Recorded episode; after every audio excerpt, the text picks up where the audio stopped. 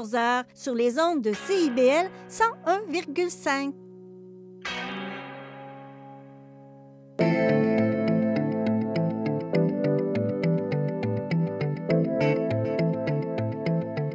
CIBL 105 Montréal. Vivre Montréal, Montréal.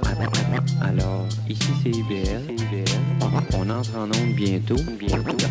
Dans 5 minutes. CIBL 105 au cœur de Montréal.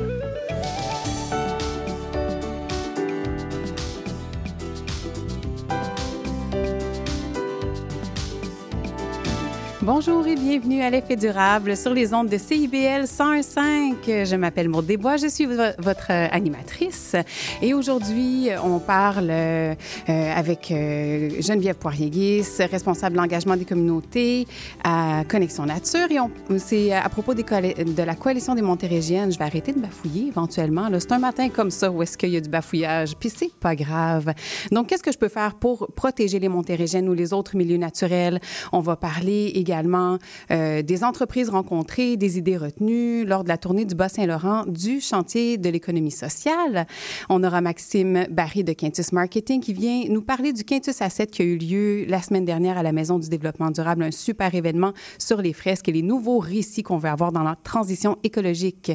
On reçoit également Julie Bloom sur le thème de la résilience et l'adaptabilité et on termine cette, euh, cette émission avec Michel Parent, metteur en scène et directrice artistique de la compagnie compagnie Pirata Théâtre, avec qui on va parler de sa toute récente œuvre présentée au théâtre Les Écuries, L'espèce fabulatrice. Et pour commencer, donc, on est avec Geneviève Poirier-Guis. Bonjour. Bonjour. Bienvenue à l'émission encore une fois. Merci. Très heureuse de te retrouver pour euh, cette, cette, euh, cette prochaine chronique. Donc, euh, commençons. Euh, on parle des Montérégiennes avec toi et on sait que ce sont des, des, collines fabuleuses et qui jouent un rôle essentiel, qu'il faut les protéger. Et qu'est-ce qu'on peut faire en tant que citoyen pour, euh, pour ce faire? Bien, il faut se rappeler que les collines montérégiennes, il y en a 10 dans la région, de Oka à Montmégantic. Puis elles font partie d'à peu près, de la vie d'à peu près la moitié de la population québécoise. Donc, ne serait-ce que comme paysage, mais aussi les gens qui y vont, qui vont y marcher. Donc, c'est certain qu'on a plein de choses à faire comme citoyens, à la fois dans nos gestes lors de nos visites dans, nos, dans les collines ou en général pour la protection de ces, de ces joyaux naturels. oui. Et donc, comment est-ce que la population peut s'impliquer pour justement les, les, protéger, ces collines? Bien, commençons par les randonneurs. Disons, les gens qui vont marcher sur les collines montérégiennes. Il y a des centaines de milliers de personnes qui vont marcher sur les collines à chaque année. Il y a des centaines de kilomètres de sentiers. Donc, on a en tant que randonneur une responsabilité responsabilité sur notre comportement dans les, euh, bien, dans les collines ou lors de nos visites. Je vais donner un exemple concret. Euh, souvent, on demande aux gens de rester sur les sentiers. Il y a plusieurs raisons derrière ça, mais une de celles-là, peut-être qu'on soupçonne un peu moins en tant que randonneur, c'est que sur le côté, il peut parfois y avoir des plantes rares. Hmm. Je vais vous donner un exemple. On a euh, au Mont-Saint-Hilaire des carex pour vous et moi, simples mortels, ce sont de gros, euh, de gros brins d'herbe. Mais pour les biologistes, ce sont des espèces rares, c'est-à-dire oh. des espèces qu'on ne retrouve presque nulle part ailleurs au Québec ou qui sont à la limite nord de leur distribution. Mais sans le savoir, en sortant des sentiers, on peut, on peut piétiner hmm. ces espèces rares-là. Donc ça, c'est une des façons de faire en tant que visiteur pour respecter les, euh, les montagnes dans lesquelles on se trouve. Donc, je vais faire confiance aux indications, rester dans le sentier, même si moi, je ne suis pas capable d'identifier les espèces rares qui pourraient se trouver sous mes pieds. Exactement. Je dirais je peux continuer aussi pour les randonneurs. Il y a aussi d'essayer de, ben, de garder son ton de voix plus bas, de ah prendre le temps mhm. d'observer la nature qui est autour de nous, de prendre le temps, si on veut avoir la chance d'avoir, de voir de la faune, des, des, oiseaux, des animaux, mais c'est certain qu'en faisant beaucoup de bruit, on a peu de chance de les voir. C'est aussi peut-être par respect pour les autres randonneurs. Comme je vous dis, il y a des centaines de milliers de visiteurs par année. Euh, on peut essayer de s'offrir ce temps-là de, mm. de, de, calme, d'observation autour de nous. Fait que ça, c'est... Et sans parler des déchets, mais ça, c'était... On est rendu en 2023, il n'y a plus personne qui jette ses déchets dans la ben, forêt. Tout cas, on l'espère. Et justement, comment être plus éco-responsable lors de nos sorties en nature? Là, tu parles de déchets, il y a, il y a sûrement autre, d'autres d'autres euh, aspects aussi là, qui pourraient être moins éco-responsables quand on, quand on est randonneur? Bien, je dirais que tous ce, tous ces volets-là que je viens d'aborder sont, sont des façons d'être plus éco-responsables. Euh, on a, tu sais, c'est sûr qu'on peut aussi favoriser le covoiturage pour essayer de diminuer les voitures, euh, pour essayer de diminuer l'empreinte aussi qu'on a à la fois sur le milieu puis dans les sentiers. Mais je dirais qu'en tant que randonneur, on a à se poser la question qu'est-ce qu'on peut faire, puis comment est-ce qu'on peut apprécier ces milieux naturels-là et euh, garder un certain respect, considérer qu'on a un privilège d'aller dans les milieux naturels puis dans les collines montérégiennes. Est-ce que tu aurais des exemples concrets? Là, tu as parlé de certains comportements à éviter, l'impact que ça peut avoir, comme sortir des sentiers. Est-ce qu'il y a autre chose qui serait à considérer en tant que, que randonneur? Bien, je pense qu'en tant que randonneur, ça fait pas mal le tour si on a euh, de ce qu'on peut faire. Ensuite, il y a plein d'autres façons d'aider ou de contribuer en tant que citoyen à protéger les collines montérégiennes. Une de celles-là, c'est de faire du bénévolat. Donc, la plupart des collines, les 10 collines, si vous allez sur les sites Internet, vous allez avoir une section où on peut vous demander de contribuer. On peut contribuer, on va commencer par en temps, donc avec des activités bénévoles. Ça peut prendre différentes formes. On connaît ici la corvée qu'il y avait sur le Mont-Royal. Mm -hmm. On peut aussi, donc, aller planter des arbres, restaurer des sentiers, faire des collectes de déchets. On peut le faire de façon individuelle lors d'activités qui sont normalement coordonnées. On peut le faire en groupe, souvent des écoles, des groupes scouts, même des entreprises viennent donner un coup de main. Puis, euh, on peut le faire en famille aussi. Mais je vais vous donner d'autres exemples de bénévolat qui sont peut-être un petit peu moins connus. Okay. Euh, on a des fois des bénévoles scientifiques qu'on appelle, qui font des suivis scientifiques, des suivis de grenouilles. Donc, il y a euh, 11 espèces de grenouilles au Québec. Donc, on les reconnaît par le chant. Puis, elles chantent entre le, donc, pendant la saison des amours, entre le mois de mars et le mois de juin. Donc, on est capable, des fois, pas, avec une formation qui est quand même assez simple, seul, seul ou en famille, d'aller faire des inventaires, des caractérisations, de noter la présence de ces espèces-là. OK, donc, fait que c'est même pas nécessairement des scientifiques de formation. Donc, c'est nous, euh, scientifiques en herbe. Exactement. Donc, ça nous permet, comme ça, quand je disais, d'avoir un autre regard sur le milieu naturel, d'apprendre à le connaître et de faire une différence. On a, de, donc, je parle pour le Mont-Saint-Hilaire, une soixantaine de bénévoles qui, chaque année, font des inventaires de grenouilles dans différents étangs. Puis, ça nous permet de voir l'évolution de l'utilisation de ces milieux naturels-là par les espèces, des fois même l'impact des changements climatiques. Donc, ça a quand même une valeur scientifique ou une valeur d'éducation également. Euh, donc, comme je disais, on peut des fois faire de la plantation d'arbres, de la restauration de milieux naturels. On a aussi des, surveillants de territoire ou des patrouilleurs, des gens qui vont euh, dans certains milieux qui sont protégés, aller faire un suivi pour euh, s'assurer qu'il n'y a pas de déchets, par exemple, ou qu'il n'y a pas une utilisation illégale ou quoi que ce soit. Donc ça, c'est vraiment différentes façons. Puis je dirais les bénévoles qu'on oublie souvent, ce sont les membres de conseils d'administration, des gens qui ont des compétences et qui vont mettre à profit leurs compétences, leur vision pour la pour le, bien, le bon fonctionnement des différents organismes de, conservation. Puis le dernier, des fois, certaines organisations ont besoin de bénévoles spécifiques. Je sais que, par exemple, au Mont-Royal, il y a des photographes amateurs ou des fois, il y a des concours photos. On peut justement aller offrir notre regard sur ce milieu qui nous entoure. Fait que ça, ce sont plein de façons de travailler ou de, contribuer en tant que citoyen à la protection des collines montérégiennes qui nous entourent. Mais tu vois, Geneviève, j'aurais jamais pensé à faire du bénévolat pour une colline. pour vrai, je suis comme, ben oui. Là, ça me semble évident maintenant que tu nommes tout ce qui peut être fait. Mais pour moi, dans ma tête, c'est comme, ben il y a des gens qui font ça dans leur vie, que c'est leur travail. Mais on, Mais on développe super, un, sentiment d'appartenance avec ces oui, milieux-là. Puis souvent, on, on, a peut-être l'intention de faire, de protéger les tigres à l'international, mais ne serait-ce que de connaître nos espèces en péril ici. Mm -hmm. Tu sais, une tortue serpentine ou un martinet ramoneur, ben on a des façons de les protéger puis les gens, bien, connaissent pas ou ne connaissent pas les richesses qu'on a autour de chez nous. Donc, je pense que la première étape, c'est d'y aller, de connaître, d'aimer nos milieux, puis après ça, de, de contribuer d'une façon ou d'une autre. Bon, mais ça me donne fortement envie d'aller regarder ça pour y aller avec ma petite famille, là, et faire de l'identification, du nettoyage ou quelque autre activité que tu as pu nommer euh, présentement. Et justement, on parle d'activités. Qu'est-ce qui est organisé sur les collines euh, auxquelles les citoyens peuvent participer? Bien, il y a différentes activités. Donc, comme je disais, il y a des activités éducatives, il y a différentes activités de visite. Puis là, bien, je, je peux, je peux vous en nommer quelques-unes, mais c'est sûr que les collines qui font partie du réseau de la CEPAC, donc des parcs euh, Québec, que ce soit Mégantic, Saint-Bruno, Oka, offrent différentes activités éducatives. Euh, si vous allez, par exemple, à Mont-Saint-Hilaire ou Mont-Saint-Grégoire avec Sim au Richelieu, vous allez voir leur calendrier. Des fois, il y a des soirées de contes, des fois, il y a, des, euh, il y a des, de l'interprétation et autres. Donc, il existe différentes activités. Mais euh, je pense que c'est à chacun d'aller visiter puis d'aller voir sa colline puis de, de garder cette, cette, euh, cette curiosité-là.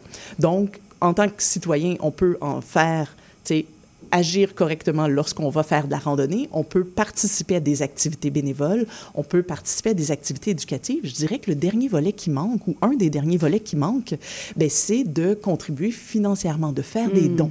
Oui. Parce que les 11 collines, donc les 10 collines montérégiennes plus le Mont Rigaud et la coalition des montérégiennes, ben, c'est un regroupement de 13 organismes de conservation qui travaillent à protéger les collines montérégiennes en tant que telles, mais aussi tous les milieux naturels en Piémont et un peu partout.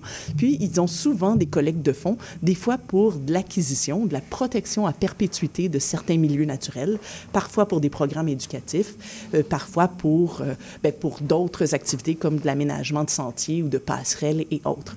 Donc ça, c'est une façon d'aider les organismes de conservation à protéger les collines montérégiennes. Donc, 13 collines à protéger et 13, donc, euh, 13 manières organismes de conservation, organismes de 10 collines, 10 collines. plus le. Merci de la précision, Geneviève. Mais en tout cas, ça multiplie les manières de, de, de contribuer, de participer activement en tant que citoyen, citoyenne. Un grand merci à toi, Geneviève. Merci. Passe une excellente journée. Et maintenant, on se retrouve avec euh, Laurie Mercier, qui est conseillère aux communications au chantier de l'économie sociale, pour une deuxième chronique en collaboration avec le chantier. Bonjour, Laurie. Bonjour. Donc aujourd'hui, avec toi, on fait un retour sur euh, toute l'étape du Bas-Saint-Laurent, la tournée nationale du chantier, les initiatives inspirantes, porteuses, avec un point de vue surtout environnemental aujourd'hui. Donc, euh, je me lance tout de suite dans ma première question. Le chantier de l'économie sociale qui a poursuivi justement sa tournée, qu'est-ce qui s'est passé? Depuis euh, la dernière fois? Oui, donc euh, effectivement, à la fin septembre, on est allé euh, au Bas-Saint-Laurent pour aller vraiment à la rencontre des acteurs locaux, des entreprises d'économie sociale de la région pour pouvoir prendre le pouls de qu'est-ce qui se passe en économie sociale au Bas-Saint-Laurent. Mais c'est pour ça qu'on fait la tournée, c'est pour vraiment aller voir partout au Québec quels sont les enjeux auxquels les entreprises d'économie so- sociale font face, les défis, mais surtout comment ils y répondent. Donc, c'est quoi les innovations, les nouvelles idées, les nouveaux projets pour pouvoir ensuite euh, enrichir euh, le Québec de ça, comment on pourrait les transposer dans d'autres régions. Euh, puis, on s'en va vers un sommet d'économie sociale au printemps euh, 2025. Mais si je reviens un peu au Bas-Saint-Laurent, parce que c'est là qu'on était euh, à la fin septembre, on a vu vraiment beaucoup euh, de projets puis d'initiatives super intéressantes, que ce soit en agroalimentaire, euh, en logement, en transition écologique aussi. Donc, euh, c'était assez varié puis assez intéressant de, de constater tout ça. Ben oui, j'imagine effectivement qu'il y, a- il y a beaucoup de ces sujets-là à traiter, plus particulièrement en région, justement, euh, où les besoins sont plus grands à ces niveaux-là, j'ai l'impression, puis tu pourras peut-être nous en dire plus là-dessus. Euh, pour nos auditeurs, auditrices, est-ce que tu peux nous rappeler le but de la grande tournée, Oui, les objectifs? Oui, ben le but, c'est vraiment d'aller voir, d'aller chercher qu'est-ce qui se fait en ce moment euh, qui est porteur, qui est innovateur dans les différentes régions, puis de les, de les ramener, puis pouvoir les, voyons, euh, de pouvoir les, les adapter partout au Québec si c'est possible. Euh, qu'est-ce qu'on a vu, entre autres, au Bas-Saint-Laurent? Je pense qu'on peut pas passer à côté de la crise du logement en ce moment. Donc, euh, on a été au dévoilement d'un projet par un organisme qui s'appelle CEMETIS. Oui. C'est une entreprise d'économie sociale, mais qui, fait du développement immobilier euh, à but non lucratif et aussi ils se concentre au niveau de la construction écologique. Donc, eux, ce qu'ils ont dévoilé, c'est un projet d'environ 250 unités à terme à Rimouski. Puis, ils veulent vraiment créer un écoquartier avec une vision euh, où la préservation du milieu est vraiment au centre du projet mais aussi au niveau de la communauté. Donc, ce qu'ils veulent créer, c'est un milieu de vie qui va être abordable, qui va être sain, qui va être inclusif, dans lequel la communauté va vraiment pouvoir euh, prendre des décisions puis être, avoir une participation active. Euh, puis des projets comme ça, c'est porteur parce que quand on regarde l'ancrage qu'ils ont eu dans la communauté, euh, c'est assez inspirant. Tu sais, ils ont travaillé avec des groupes de citoyens, des organismes communautaires, mais aussi avec le milieu des affaires, donc euh, le milieu du développement immobilier là-bas, le milieu de la construction écologique tout ça pour créer un projet qui, on pense, va, avoir vraiment des, belles retombées. Et c'est là de voir comment on peut prendre ces projets-là et les transposer dans d'autres régions ou même euh, à la grandeur du Québec, pour changer la façon dont on développe le logement entre autres. Oui, bien c'est beau de voir ce décloisonnement-là aussi. Tu, tu dis qu'ils ont été comme forcés par le projet, forcés c'est peut-être un peu intense comme mot, mais euh, invités par le, de par le projet à collaborer à plein de niveaux avec toutes sortes d'acteurs avec qui il n'y aurait peut-être pas normalement euh, eu de, de, de, collaboration, justement. Donc, ça a ça d'intéressant. Oui, bien, c'est sûr que quand on est dans une logique de développement euh, différente, donc ce que, ce que nous, on prend en économie sociale, on va avoir tendance plus naturellement à aller voir une, une, une, une panoplie d'acteurs, c'est une diversité oui. d'acteurs plus variée, puis aussi euh, de vouloir vraiment faire un projet qui va être ancré dans la communauté. Je pense que Rimouski, c'est une des quatre villes qui a le plus bas, le plus bas taux d'inoccupation. Oui. Euh, donc, c'est ça, c'était vraiment important pour eux d'avoir cette, cette, cette vision-là, de ne pas juste faire du logement pour faire du logement, mais de le faire mm. autrement, de le faire différemment. Oui. Et donc, il y a des enjeux et particularités, des défis propres à chaque région. Il y a des choses qui se recoupent aussi, euh, d'où l'idée de ramener ça ailleurs au Québec, euh, j'imagine. Oui, c'est ça. Bien, c'est sûr que chaque région a ses, a ses, particularités, puis il y a des, il y a des, des, enjeux qu'on retrouve partout au Québec. Le logement, c'en est un, mais sinon, on peut penser à la, la, vitalité des territoires ou même à la reprise des églises. Donc, mm. un autre exemple qu'on a vu qui est, qui est, assez intéressant puis un peu inusité, c'est euh, un centre d'escalade qui s'appelle Ricky Block, qui était déjà implanté à Rimouski, euh, mais qui le local était rendu trop petit. Donc rapidement, ils ont dû changer de, ils ont dû euh, s'adapter. Donc, ils se sont dit, OK, qu'est-ce qu'on fait? Comment, comment on trouve un nouveau local? Puis, s'il y a quelque chose qui, qui est assez vacant euh, dans plusieurs villages du Québec en ce moment, ce sont les églises. Oui. Donc, euh, ils ont, après plusieurs recherches, ils ont trouvé une église, euh, entre guillemets, parfaite pour leur projet, qui était dans la section, plus, dans la section, dans, la, dans le quartier est de Rimouski. donc, ils ont réussi à reprendre l'église, malgré que c'était un, un gros défi. Puis ce qui est intéressant dans ce projet-là, c'est que c'est pas, encore une fois, on n'est pas dans un projet dans l'unique but de créer un centre d'escalade, mais vraiment d'offrir euh, des services à la communauté. Donc, on a redonné une vocation à cette église-là. On a redonné un lieu à la communauté pour se rassembler. Euh, ils offrent des camps de jour l'été. Ensuite, ils ont aussi, euh, ben, tu sais, c'est une offre vraiment sportive et récréative mm -hmm. de plus pour la région. Donc, on parle de loisirs, on parle de tourisme. Euh, puis finalement, je pense qu'ils ont l'intention éventuellement aussi de reverdir un peu euh, aux alentours de l'église, tout ça. Donc, on voit que ce projet-là a vraiment atteint plusieurs buts, tu sais, en plus d'offrir euh, de l'escalade qui est vraiment oui, oui. rendu à la mode maintenant. Puis déjà, juste d'imaginer euh, un centre d'escalade dans une église, ça, ça fait comme wow! Oui, nous, Quand on, même particulier. On l'a visité, puis c'est assez impressionnant. C'était magnifique avec doit. la lumière, là. C'était oui. vraiment beau. Oui. Ben, J'imagine. Ouais. En tout cas, euh, je serais curieuse d'aller visiter cet espace-là. C'est ouvert à tous maintenant depuis octobre. Fait que... Oui, et à Montréal, il y en a plein, là, des églises vides. Allons-y donc avec l'économie sociale pour revitaliser ces, ces endroits-là et les rendre à la communauté. Finalement, au niveau du lien entre l'économie sociale, la transition, la transition socio-écologique, comment tu l'expliquerais, toi? Bien, c'est sûr que, euh, de prime abord, les entreprises d'économie sociale sont vraiment ancrées dans leur milieu, dans leur communauté. Euh, nous, on aime dire qu'il n'y a pas plus local que l'économie sociale. Donc, que ce soit au niveau de, niveau d'une rue, d'un quartier, d'une ville, d'une MRC, quand ton entreprise euh, est, est plus ancrée dans sa communauté, elle va avoir tendance à protéger davantage le milieu dans lequel elle évolue, dans le, milieu dans lequel elle est. Donc, il y a, il y a ce lien naturel-là. Mais aussi, c'est que au-delà d'avoir des pratiques d'entreprise de plus en plus exemplaires ou qui, qui vont de plus en plus préserver euh, l'environnement et les milieux, c'est que l'économie sociale, c'est une façon de développer notre territoire et notre économie de manière différente. Puis quand on change cette logique-là, on, on, fait des choix différents. On place plus seulement le, le, profit en plein centre de notre mission ou de notre projet, mais on va y aller avec les besoins humains. Et les besoins euh, humains incluent l'environnement, incluent le milieu dans lequel on vit. Ce qui fait qu'il faut vraiment repenser comment on, on, peut allier le discours économique avec le discours environnemental euh, de cette façon-là. Donc, on, on, réfléchit vraiment à comment se développer de manière plus durable, mmh. de manière plus inclusive. Euh, donc, il y a vraiment un lien puis quelque chose à aller chercher euh, au niveau des, tu sais, allier les deux mouvements oui. dans le fond. Oui, la force de, oui. de, de, ces deux mouvements-là en, oui, en combinaison. Et par exemple, quelqu'un qui voudrait avoir plus d'informations ou qui voudrait avoir des ressources, peut-être un accompagnement, est-ce qu'il y a quelque chose qu'on peut trouver, j'imagine, sur votre site Internet? Oui. c'est sûr que euh, l'économie euh, sociale est vraiment un écosystème fort. Mm -hmm. Là, on s'en va vers le mois de novembre, qui est le mois de l'économie sociale, donc ça tombe super bien. Il y a le, le, site web du mois de l'économie sociale qui est le mois-es.com où il y a plein d'informations. Puis on peut aussi, si exemple, on est un porteur de projet qui voudrait, euh, qui réfléchit à faire quelque chose, euh, on peut aller voir son pôle d'économie sociale. Il y en a un dans, dans chaque région du Québec. OK. Donc, euh, je pense que c'est assez simple de taper le pôle d'économie sociale dans Mhm. Google, puis on va trouver les informations.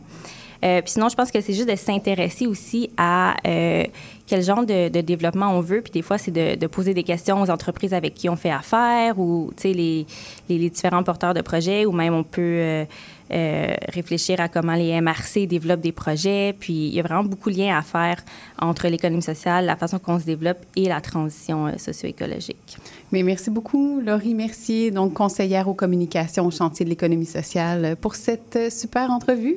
Merci beaucoup. Une belle journée à toi.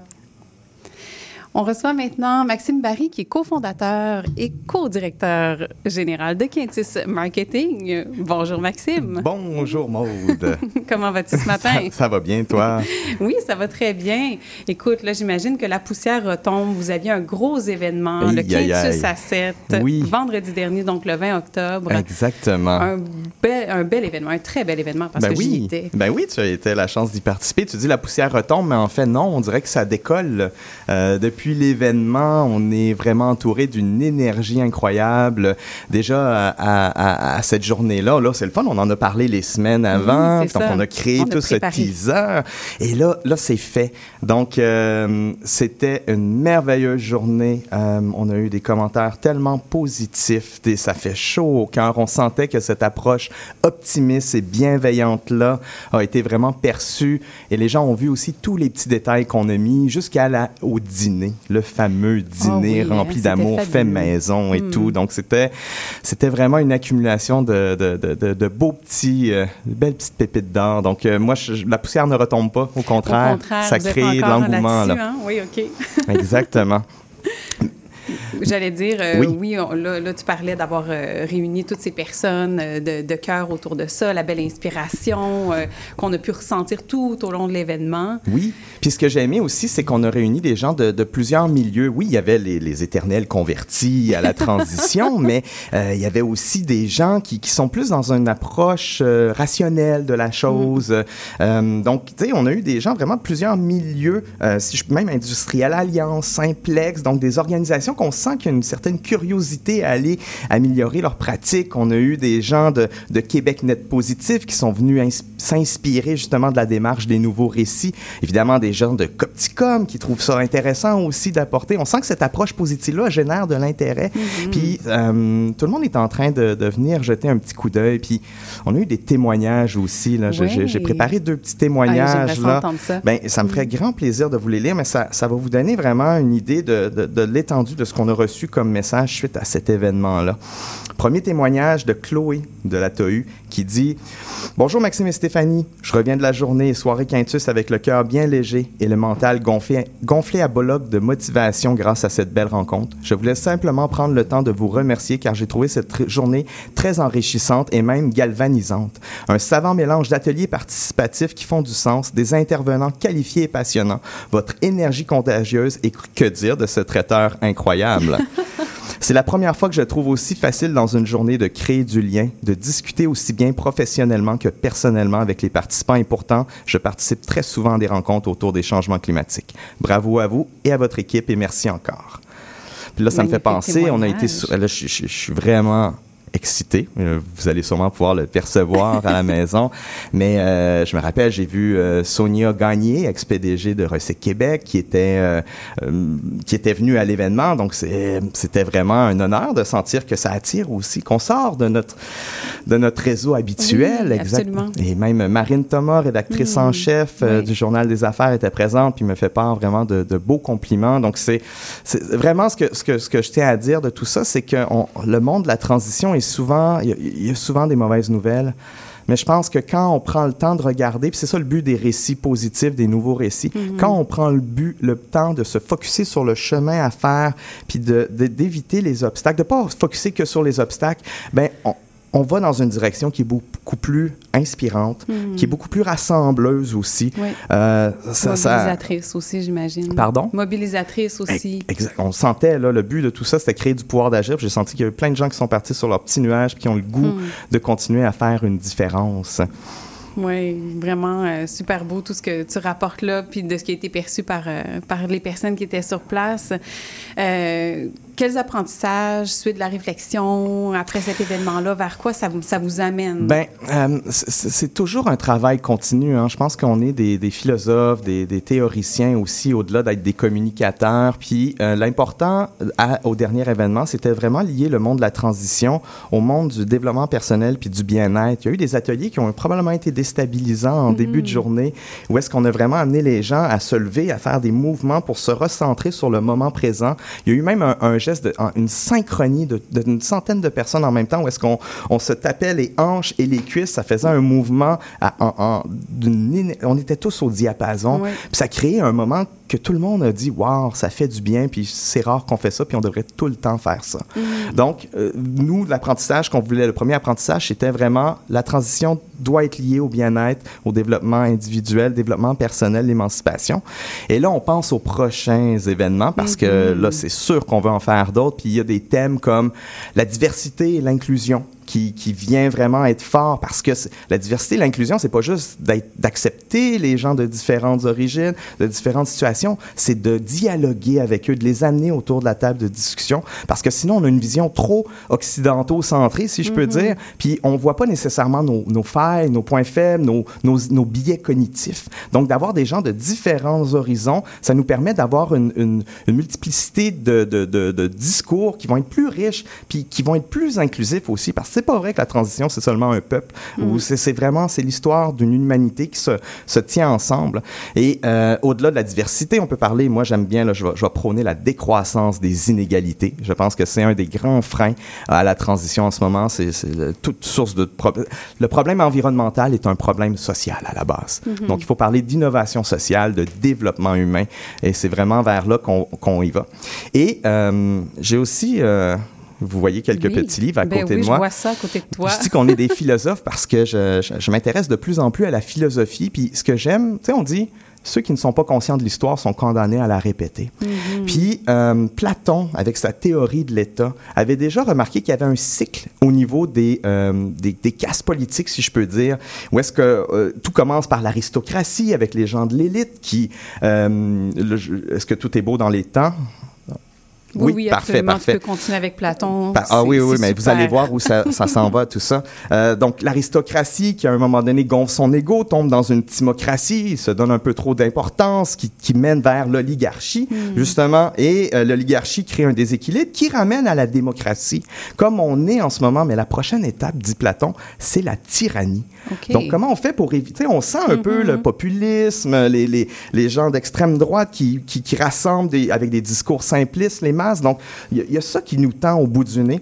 Ensuite, quand plus je lis, je me rends compte qu'il y a- il y, a des grandes similitudes entre notre mouvement environnemental et le mouvement de la Renaissance. Donc, où est-ce qu'on sort de cette noirceur-là? Où est-ce que les gens reconnectent avec le, le, le bien-être individuel? Puis ce qui nous mène aussi à euh, les Lumières, la période des Lumières. Je lis un peu plus sur euh, Voltaire, sur Montesquieu, sur euh, Vico et sur Rousseau. Puis je me rends compte qu'il y a tellement d'éléments intéressants pour, euh, pour la transition dans leur vision. Donc, on peut aller s'enrichir là-dedans.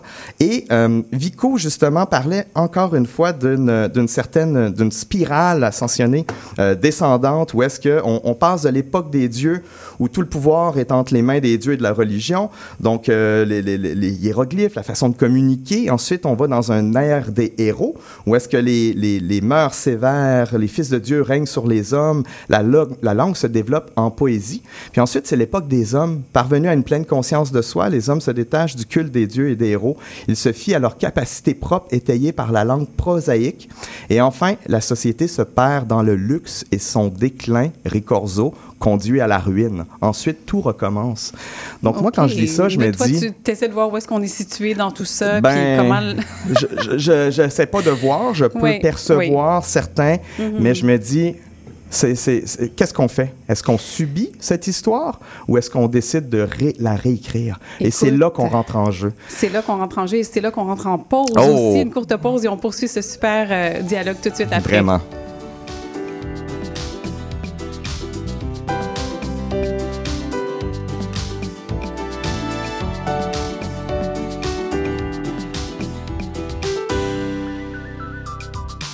Les 4 et 5 novembre, le Salon national des animaux de compagnie vous attend au Stade olympique. Découvrez-y une impressionnante variété de chats, de chiens et d'animaux en tout genre, en plus de compétitions d'agilité et de spectacles de la Flying Team. Le rendez-vous incontournable pour la famille. Détails au snac.ca. Pas toujours facile la vie de famille. Ici Chantal Giraudet, votre animatrice et coach familial. Je vous invite à me rejoindre à l'émission Au cœur de la famille qui est diffusée tous les mercredis soirs 19h sur les ondes de CIBL 101,5 FM Montréal. CIBL.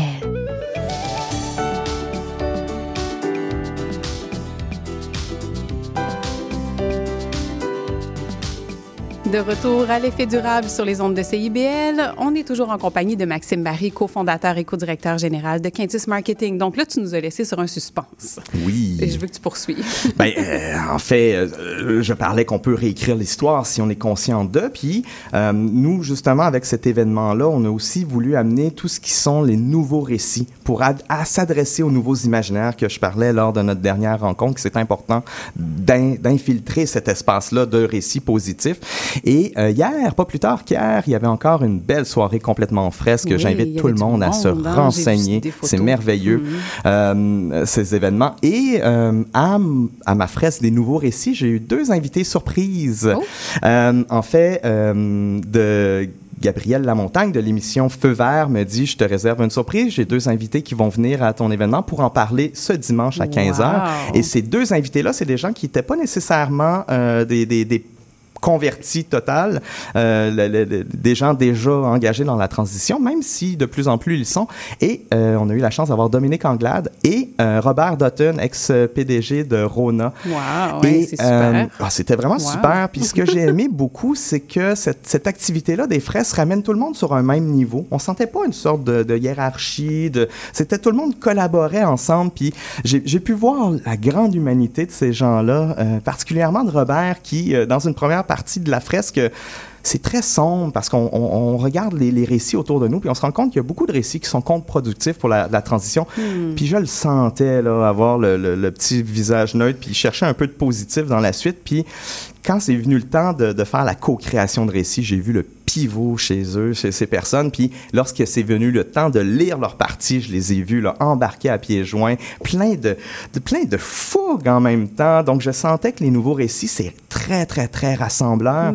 Et euh, de plus en plus, on sent l'engouement. là. Vous allez en voir, en, en- en entendre parler. Il y a beaucoup d'organisations de la transition, mais même de- qui sont pas nécessairement engagées dans le mouvement, qui sont en train de regarder comment, comment faire ça. Mais je, je vois le- je vois tout le temps les gens partir sur des petits nuages encore euh, après ces événements-là. Donc, euh, donc voilà vers où on se dirige. Euh, je pense que c'est c'est vraiment le leg qu'on veut amener, nous, euh, Quintus, en tant qu'organisation, c'est de euh, c'est d'amener de l'espoir, puis des pistes d'action, d'être mobilisateur, d'avoir un projet de société autour de ça, de travailler en collaboration, de montrer ce nouveau paradigme, puis de montrer que la richesse ne se fait pas par l'acquisition de matériel, mais la création de liens, la solidification des liens autour de nous. Donc, c'est vraiment le message qu'on veut porter.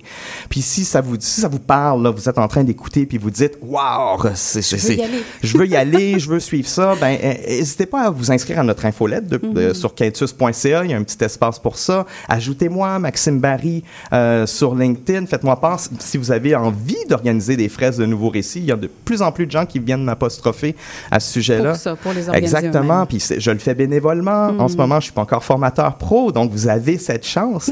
Et euh, finalement, suivez Quintus sur LinkedIn. Je pense que c'est le meilleur endroit pour nous suivre puis suivre euh, toute cette belle évolution. Donc venez faire le plein de positif, mais pas ah. Est-ce que j'ai le temps d'une petite lecture Eh bien oui, vas-y, vas-y.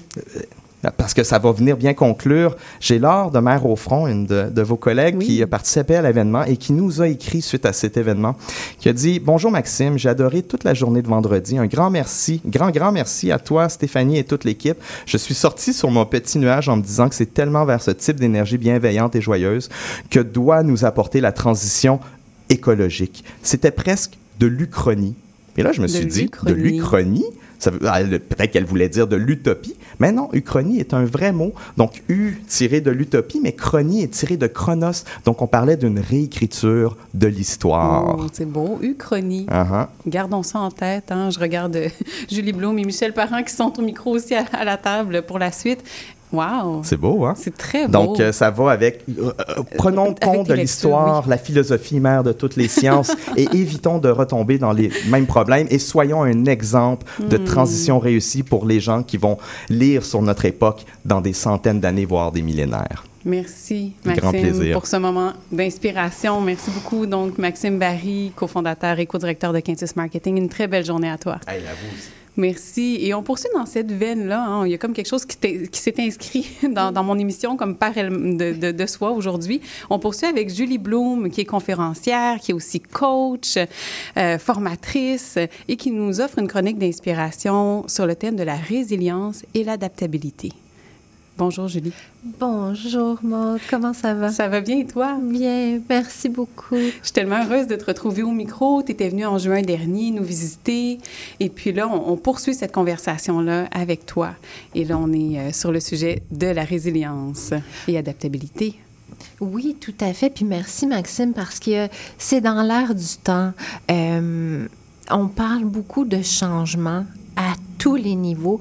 Il y en a tellement des changements que c'est c'est de quoi presque perdre la tête. Puis c'est vraiment important de, de se souvenir en fait que l'humain fondamentalement est récalcitrant au changement. Mm. On n'est pas bien là-dedans. Sauf que aujourd'hui, tout n'est que changement, puis à une vitesse vertigineuse. Si on parle, moi je fais beaucoup de coaching d'affaires dans le milieu du travail, la cadence, c'est même plus drôle à quel point c'est effréné. Euh, puis c'est drôle, tantôt euh, tu parlais de Platon, puis moi j'ai comme euh, ma version, si tu veux, de, de ce rapport-là au changement, puis c'est de dire si on veut un gâteau différent, faut changer de recette. Puis souvent, on a Oui. tendance à constamment réessayer les mêmes recettes. Puis on est surpris d'avoir un gâteau différent. Fait qu'on va regarder ça ensemble un petit peu. Qu'est-ce qui nous permet, de un, d'être capable de naviguer au- euh, à travers toutes les difficultés, les changements qui arrivent présentement? Fait que la résilience, en fait, c'est une compétence, c'est une capacité à mener quelque chose à terme, arriver au bout, surmener les imprévus. Fait que ça, jusqu'à présent, avec la pandémie, on l'a utilisé, ce muscle-là, de la beaucoup. résilience, Oui. beaucoup, voire trop. Euh, Puis, en fait, si on le dissèque un peu, comment on fait pour travailler sa résilience? Ben de un, c'est comprendre puis accepter que la souffrance fait partie de la vie. On a comme l'idée que pour nous ou pour nos enfants, on voudrait s'éviter la souffrance. C'est hein? impossible. C'est impossible. Fait qu'il faut vraiment l'accueillir comme euh, on regarde passer un nuage. Ça fait partie de la vie.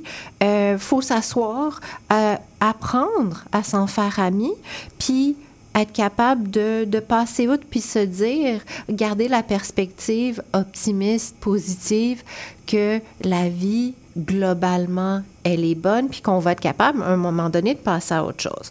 Euh, cultiver notre bien-être. Alors, tu sais, tout ce qu'on peut faire pour maintenir notre intégrité.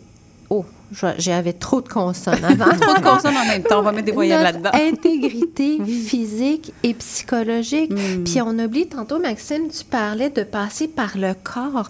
Les- la science nous dit de plus en plus que notre santé, elle passe par le travail somatique. Fait que d'être en pleine conscience, être présent, c'est de faire le lien entre notre cerveau et notre corps. On utilise notre corps comme bâton pour tenir notre cerveau, un peu trop souvent. fait qu'il faut être capable de faire des connexions, faire des liens avec les gens. Euh, on s'est isolé beaucoup, beaucoup pendant les dernières années. Fait que parfois, pour créer une habitude, il faut se forcer un petit peu plus, puis s'habituer à demander de l'aide. Mhm. On est très autonome, on a une grande fierté, les Québécois, à faire ça, mais je pense qu'on a tous ce, ce besoin-là. Fait qu'avec mes clients, souvent en coaching, on travaille ça parce que souvent, on a il y a des personnes qui ont des difficultés à divers niveaux. Fait que ce soit euh, l'aspect travail, l'aspect relationnel, l'aspect santé, euh, c'est souvent comme une boule de laine qu'il faut défaire un petit peu. Euh, fait à puis le coaching, je trouve que c'est une, une, super belle porte pour être capable de faire des changements, prendre des meilleures habitudes Mhm. pour Démêler en tout cas tout ça, là, avec oui, toi, entre de autres. le démêler, prendre des Mhm. habitudes pour vivre mieux. Parce que l'objectif, en fait, il y a tellement de gens qui sont en survie, puis on voudrait être en paix, vivre bien, vivre au lieu de survivre. Mhm. Puis là, euh, bien sûr, il y a des habitudes qui nuisent un peu à notre résilience. Fait que, l'hyperconnectivité, euh, la dépendance aux écrans, la consommation d'alcool, la toxicité, le manque de sommeil, l'exercice. Fait qu'il y a beaucoup de composantes. Pour rester résilient, il faut activer beaucoup de choses Hmm. aujourd'hui, plus que jamais. Parce qu'on s'est habitué à beaucoup de choses. On s'est habitué à être justement en mode survie. C'est comme la norme de base, on dirait. Puis de sortir de ça, ça peut être surprenant, déstabilisant, inconfortable. hein. Tu parlais de l'inconfort du changement, mais on se rend comme pas compte qu'on est dans, dans ça. Bien souvent, j'imagine. L'idée de défaire cette petite balle de laine, toute coincée avec, euh, avec un regard extérieur comme toi, par exemple. Tout à fait. Puis là, quand, parce que avant de faire des formations, fait que la formation sur la résilience adaptabilité, je la donne souvent en entreprise. Puis je vais identifier c'est quoi les, les points de souffrance les plus grands pour les gens en ce moment. Puis l'hyperconnectivité, la cadence effrénée du travail, ben ça nous met dans une position plus de vulnérabilité. Fait que là, qu'est-ce qu'il faut activer? Pour être mieux, ben c'est notre adaptabilité. Puis l'adaptabilité, en fait, c'est en tout cas, pour moi, c'est la compétence numéro un que tout le monde a besoin, toutes catégories confondues. Puis c'est d'être capable de, un, reconnaître qu'est-ce qui se passe, dire, tu sais, je me sens pas bien, cette situation-là me convient pas, mais plus que n'importe quoi, c'est d'être d'avoir une ouverture d'esprit, de dire, de mettre ses lunettes de cu- curiosité, de dire qu'est-ce qui se passe ici, puis d'activer sa créativité. Tu sais, comme dans nature, on dit l'adaptabilité, c'est les personnes qui sont capables de changer. Fait que comment changer? Ben justement, pour en revenir, c'est en changeant de recette si on veut un gâteau différent. Fait que qu'est-ce, comment je peux activer ma créativité? Qu'est-ce que je peux faire de différent? J'ai essayé mille fois de faire ça, ça fonctionne pas. Fait que là, je vais essayer, euh, puis c'est ça, on a tendance à toujours utiliser. Fait que comment on peut se repositionner? Quel angle différent on peut avoir? Puis j'aime beaucoup la, euh, James Clear, l'auteur des Les habitudes atomiques, de dire, de- d'adopter la posture de faire un changement de 1% Dire quel où dans ma vie je peux faire 1% de Mhm. plus pour être de capable de chercher changer. À changer Oui. plus ou plus rapidement. Exactement. Puis c'est dans les tout petits changements que souvent le cours de hum, de ce qui peut se passer, de, de l'éventualité, de, de peu importe quelle circonstance, souvent, c'est dans le premier petit virage, le premier petit angle où on est capable de, de créer une différence. Puis, dans la dans ce courant-là aussi, puis c'est drôle parce que moi, j'ai souffert de stress post-traumatique, fait que j'ai été suivie par deux neuropsychologues pendant un an et demi, puis les deux sont venus à la conclusion que j'avais besoin d'apprendre il y a quelques années euh, ce qui était la pensée adaptée. Puis c'est ce que je partage depuis euh, dans mes formations, dans les coachings, parce que c'est tellement aidant.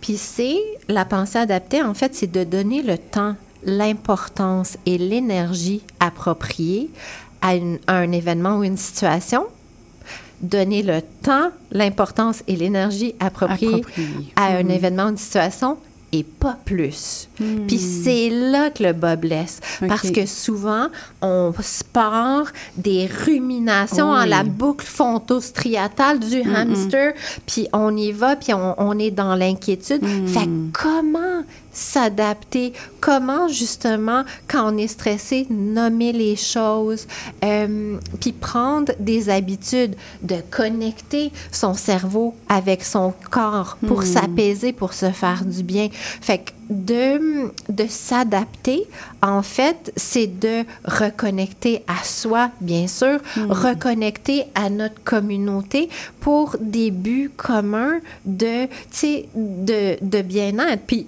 tu sais, j'aime beaucoup euh, la perspective selon laquelle quand on distille n'importe quelle situation euh, au niveau personnel, tout revient. Puis en coaching, je le vois tout le temps.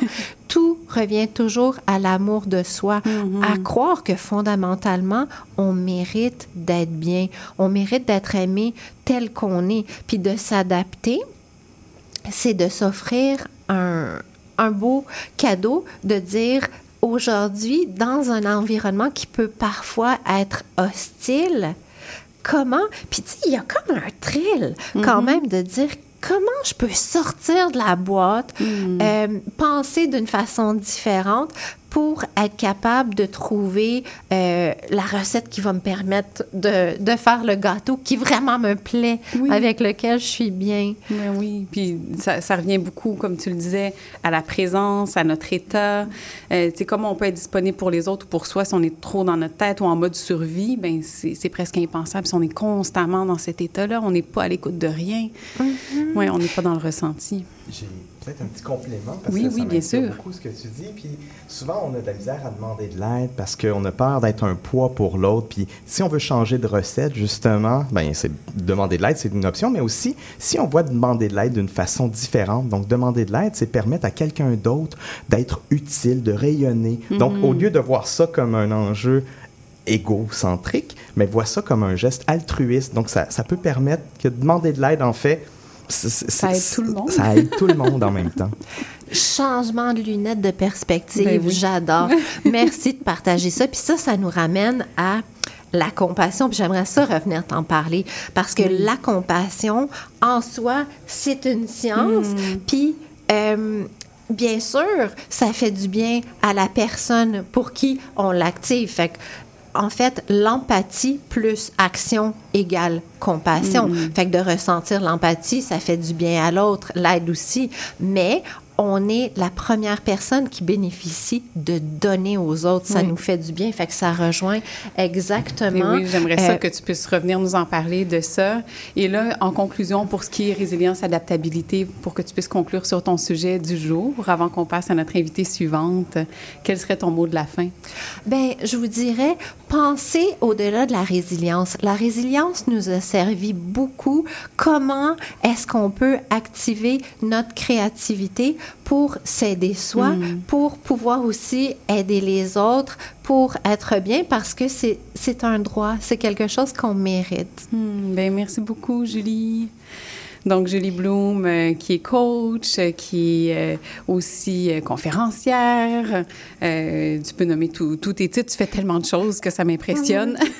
Ben, en fait, c'est ça. Je fais du coaching exécutif, je fais du coaching Oui. d'affaires en entreprise, Quand aussi même. du coaching beaucoup pour les femmes en rétablissement de dépendance. Je fais de la, je collabore avec l'organisation qui s'appelle Relief, l'organisation en santé mentale. Je donne des formations avec eux aux gestionnaires pour comment gérer les troubles de santé mentale en entreprise. Puis, je donne plusieurs formations, conférences à moi, dont la gestion de l'énergie. Oui, J'étais qu'on venue t'en eu. parler. Mhm. Résilience, adaptabilité, le leadership avec compassion. Ah, Puis- Des sujets intéressants qu'on pourra ramener éventuellement, Julie. Tout à fait. Un- Grand plaisir. Ben, un grand merci à toi, Julie. Bonne journée. Et on continue maintenant, on tricote ça vers la fin. hein. Il y a beaucoup de, de similitudes, pas de similitudes, mais de compléments, je dirais, dans, dans ce qu'on aborde aujourd'hui avec vous. On est avec euh, Michel Parent maintenant, qui est metteur en scène, directrice artistique de la compagnie Pirata Théâtre. Bonjour Michel. Bon matin. Bon matin. Merci d'être là aujourd'hui, d'avoir pris le temps. Je sais que euh, cette semaine, vous êtes en représentation du 17 au 28 octobre au Théâtre aux Écuries avec l'œuvre L'espèce fabulatrice que j'ai été voir la semaine dernière. Et là, j'ai plein de questions pour toi. Je sais qu'on n'aura pas le temps de tout aborder parce que c'était vraiment euh, multicouche, plein de symboliques.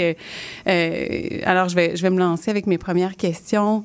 Comment a émergé ce désir pour toi de parler des effondrements perso- personnels en lien avec l'environnement? Mais à, à la base, ce spectacle-là, il fait partie d'un cycle de création. Mhm. J'avais trois spectacles. euh, ça fait une dizaine d'années que je suis complètement happée quand même par la crise environnementale, que je, je, je, je, je suis boulimique de lecture sur le sujet. Euh, et, et donc, c'est un cycle où il y avait trois spectacles. Le premier, c'était sur avant que ça s'effondre. Le deuxième, c'était pendant, un peu sur le sentiment d'impuissance qu'on peut vivre. Et là, j'arrivais à la fin de mon cycle qui est sur le après. Hmm. Après, une fois qu'on sait, une fois qu'on a conscience qu'on s'en va, tu sais, moi je dis effondrement, mais ça peut vouloir dire virage, ça peut vouloir Mhm. dire changement, euh, où il y a quelque chose qui va se transformer dans nos vies. C'est Oui. sûr que ça va se transformer. Et donc, euh, j'ai décidé d'aller d'aller chercher des gens euh, avec qui se sont déjà effondrés. Tout le monde peut dire je me suis déjà effondré dans ma vie. Oui. J'ai fait un appel large comme ça pour qu'on ait cherché un peu, euh, pour que ces gens-là, en fait, qui sont toujours là, qui sont debout, qui s'en sont remis, soient un peu cet exemple-là.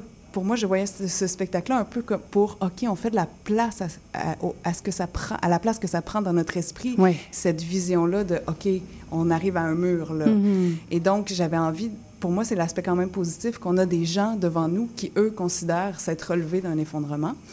Et euh, on est très inspiré, ça s'appelle L'espèce fabulatrice, à cause d'un essai de Nancy Houston. Oui, mais c'est ça qui est nommé à plusieurs reprises dans le spectacle quand Oui. même. Parce que Nancy Houston, euh, c'est un essai qui m'avait vraiment allumé, qui est très, très, très intéressant, qui parle de l'adaptabilité, qui parle du mécanisme de l'adaptation et qui dit, qui nous traite vraiment comme une espèce, l'espèce Mhm. humaine, une, une espèce parmi, dans parmi tant d'autres, et que notre capacité d'adaptation chez les humains, ça vient de notre capacité à générer du sens et à Mhm. donner du sens à tout. C'est à la fois notre perte aussi Oui. de faire ça, de trouver une signification à toute chose, de fabuler des choses comme euh, l'économie. C'est une fabulation Oui. quand même. On a construit Oui. l'économie. Sais, c'est pas quelque chose qui est, ré- qui est régi par les lois de la physique. C'est une invention humaine. Euh, mais donc, elle, elle, elle considère que les humains, ce qui fait qu'on se relève d'un choc, c'est notre capacité de narration, notre Mhm. capacité à se recomposer, à, quand on trouve la bonne histoire par rapport à un choc qui nous est arrivé, quand on trouve le sens pour nous, c'est comme si tout à coup, on, on voyait les choses d'une autre perspective et on a, quand on est collé à une histoire, qui, un récit qui nous plaît, qui nous fait du bien, on arrive à, à devenir cette autre personne. Parce que Mhm. dans les effondrements, il y a un avant et il y a un après. Oui. Ce moment-là, au milieu, c'est le moment, tout le long qu'on overthink l'affaire, on est tout le temps en train de chercher le sens. Le fameux sens pour continuer fois, notre histoire. Pourquoi c'est arrivé, où je m'en vais, qu'est-ce que je vais faire avec ça, comment on va se reconstruire. Fait que pour moi, c'était vraiment euh, l'inspiration première avec laquelle j'ai bricolé euh, avec les gens avec qui on travaillait parce que je leur posais la question de vous, comment vous racontez votre effondrement? On s'est plus questionné sur le comment on raconte, Hmm. qu'est-ce qui revient d'une histoire à l'autre que sur les histoires, Les histoires comme comme telles telles. d'effondrement. Et pour nous, on voulait faire un pont. C'est ça qui fait le pont avec la, la crise dans laquelle on vit, parce Mm. que c'est cette idée-là, justement, de, de donner en exemple au public des exemples de cette narrativité-là. Parce que pour moi, c'est la- c'est une des clés pour s'adapter en tant qu'espèce humaine, Oui. de se concentrer sur le, le- le sens et la signification et se rappeler qu'on est des êtres de sens. Oui, absolument. Voilà. Et donc, justement, ça a été quand même tout un processus. Là, tu parles des interprètes qui ont été choisis. Il y a des professionnels, des non-professionnels du milieu aussi, puis c'est nommé d'emblée au début Oui. de la pièce. Euh, Parle-nous de ce choix de diversité d'acteurs sur scène. Pourquoi? Euh, Ben en fait, ce moi, choix-là? avec ma compagnie, on fait toujours ça. OK. Pirata Théâtre, euh, moi, je, je- je m'amuse à dire qu'on pirate le théâtre avec le réel et on pirate le réel avec du théâtre. Fait que C'est vraiment un spectacle ancré Mm. dans la réalité. C'est pas du documentaire, mais je dirais que c'est du documenté parce Mm. que euh, on, on part de vrais échantillons de, la réalité. oui. Puis en fait, tous les gens, moi j'ai fait un appel à participation, comme je disais, j'ai lancé ça sur les réseaux sociaux, un peu partout dans les organismes. Et puis j'ai demandé qui s'est déjà effondré et aurait envie d'utiliser ça comme matériel de création. Et, euh, et, donc, il y a des acteurs professionnels qui m'ont répondu et des non-acteurs, mais c'était pas le prérequis pour faire partie du spectacle. Fait que moi, j'adore ce, ce, ce, cette déhiérarchisation-là de la hmm. culture, ce partage-là, parce que quand on est dans une salle de répétition, on refait le monde. Fait que je trouve ça plate des fois d'être juste entre artistes pas, qui se euh, comprend puis qui ont les hmm. mêmes termes. Fait que moi, j'aime bien ouvrir. Fait que il y a quand même 25 personnes à peu près qui sont passées dans le processus de création. Hmm. Puis moi, je fais pas de casting. Fait que c'est qui même me suivent et qui reste, qui est disponible jusqu'à la fin, parce qu'il y a des gens qui ont des travails là, dans la vie, et ils travaillent. Fait il y en a qui ont fait des parties du processus, puis ont fait OK, je peux pas m'engager plus que ça. Puis il y en a six qui sont euh, sur scène. Puis ça amène quelque chose de, super intéressant pour eux comme expérience, j'imagine. J'en doute euh, absolument pas. Mais aussi sur scène, ça amène vraiment un naturel, quelque chose qui est très proche de la réalité. En même temps, dans un, un environnement, un décor qui brise cette réalité-là, puis qui vient chambouler ça. Euh, je, saute tout de suite là, à l'aspect euh, scénographique. Il y a une serre sur scène, il y a des vrais tournesols, euh, donc sans, sans, sans, terre, sans lumière. Donc, on se demande comment ça va, comment vont survivre ces espèces-là. Ils sont comme un peu en filigrane de l'histoire, mais très présents en même temps. il y a aussi l'aspect, des micros qui sont placés très bas. Les gens vont à se pencher pour aller parler, se coucher au sol, même pour prendre parole. tous ces choix-là, je sais que tu pourra pas tous nous, nous, expliquer le pourquoi du comment, mais euh, ces choix-là ont émergé comment? Est-ce que c'est comme en répétition, des tests? Je suis curieuse de ça. C'est sûr qu'on a très conscience aussi qu'on touche, on parle quand même, le mot effondrement est nommé dans le spectacle. Fait qu'on est, hmm.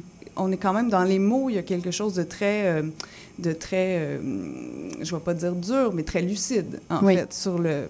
Puis moi, ce que je voulais montrer, ce qui n'est pas dit, c'est l'adaptabilité des humains. c'est pour ça que les micros sont bas, les humains s'adaptent devant nous. Hmm. Euh, il y a ce jardin de tournesol, c'est un défi qu'on s'est donné. On s'est dit, ah, des, du vivant dans un milieu hostile sans sol ni soleil, nous, on essaie de préserver la vie devant vous. Fait qu'on prend hmm. soin des tournesols. On a vraiment un vrai attachement à nos tournesols. On a toute une petite séquence à faire après les spectacles pour essayer de les garder vivants, puis tout ça. Fait que c'est vraiment de montrer notre, notre, notre, notre désir de sauvegarde et notre hmm. amour de la nature à travers ça. Euh, puis aussi, ben, je voulais vraiment créer, tu sais, ça a été long, long, long avant qu'on fasse la chronologie du spectacle, parce que c'est un spectacle, vous allez voir, très éclaté. Les gens jouent eux-mêmes, il n'y a pas mm-hmm. d'histoire, c'est des prises de parole en, tant que son, en son propre nom. Puis il y a un petit côté qui peut sembler improvisé, qui, qui l'est presque parce que c'est de l'action-réaction. Il y a une mhm. radio qui joue, puis eux, ils réagissent à certains moments de radio.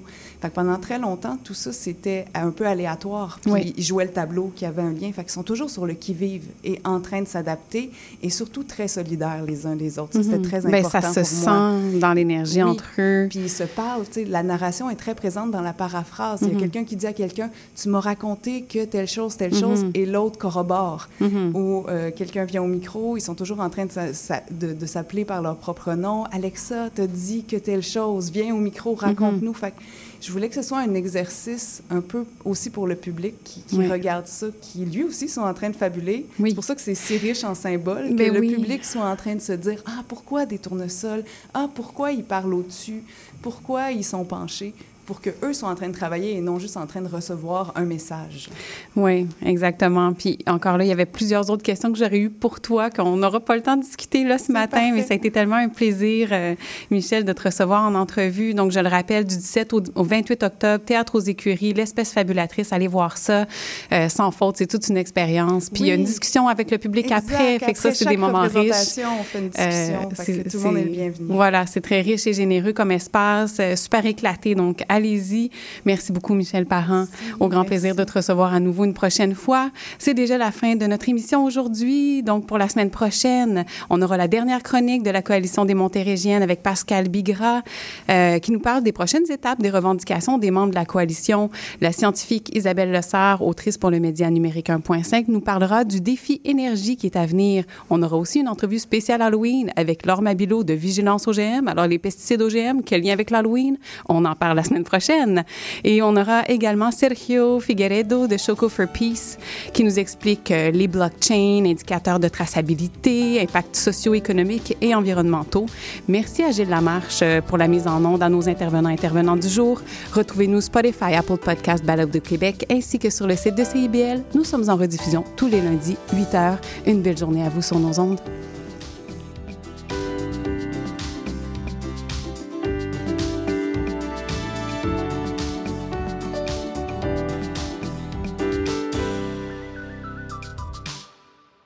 Les 4 et 5 novembre, le Salon national des animaux de compagnie vous attend au Stade olympique. Découvrez-y une impressionnante variété de chats, de chiens et d'animaux en tout genre, en plus de compétitions d'agilité et de spectacles de la Flying Team, le rendez-vous incontournable pour la famille. Détails au snac.ca.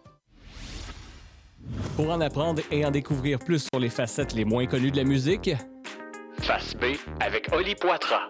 à CIBL 1015. Vous avez joint Jean-Félix Benoît et Pierre Tripart. On vous présente En attendant l'appel, l'émission où on parle avec des artistes de leur début de carrière. Rendez-vous tous les mardis à 13h30 sur les ondes de CIBL 1015. Spraynet et Spandex, tous les hits des années 80. Wow, wow, qu'est-ce que c'est ça? Ben, c'est pour annoncer ton émission. Mais non, je ferai pas jouer des hits. Je vais faire découvrir d'excellentes chansons qui ont pas ou très peu joué à la radio à l'époque. D'ailleurs, tu devrais aimer ça, je pense. OK, reste en ligne, cours la chance de gagner un voyage à Vegas avec Kat de tes chums. Eh, boy, boy. Spraynet et Spandex les mardis de 16h à 18h et en rediffusion les samedis de 21h à 23h sur CIBL 1015. FM.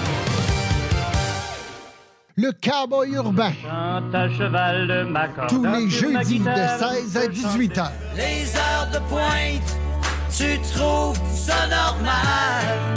Mon nom est Jason Dupuis, je suis un obsédé de musique country. On orange toute la semaine.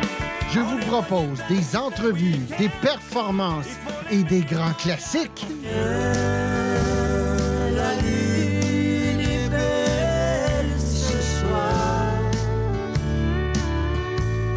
Jeudis de 16 à 18 heures sur les ondes de CIBL.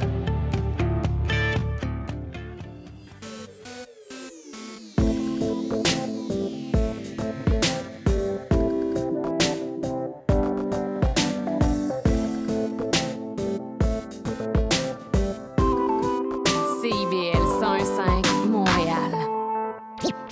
Vivre Montréal, Montréal. Alors, ici c'est IBL.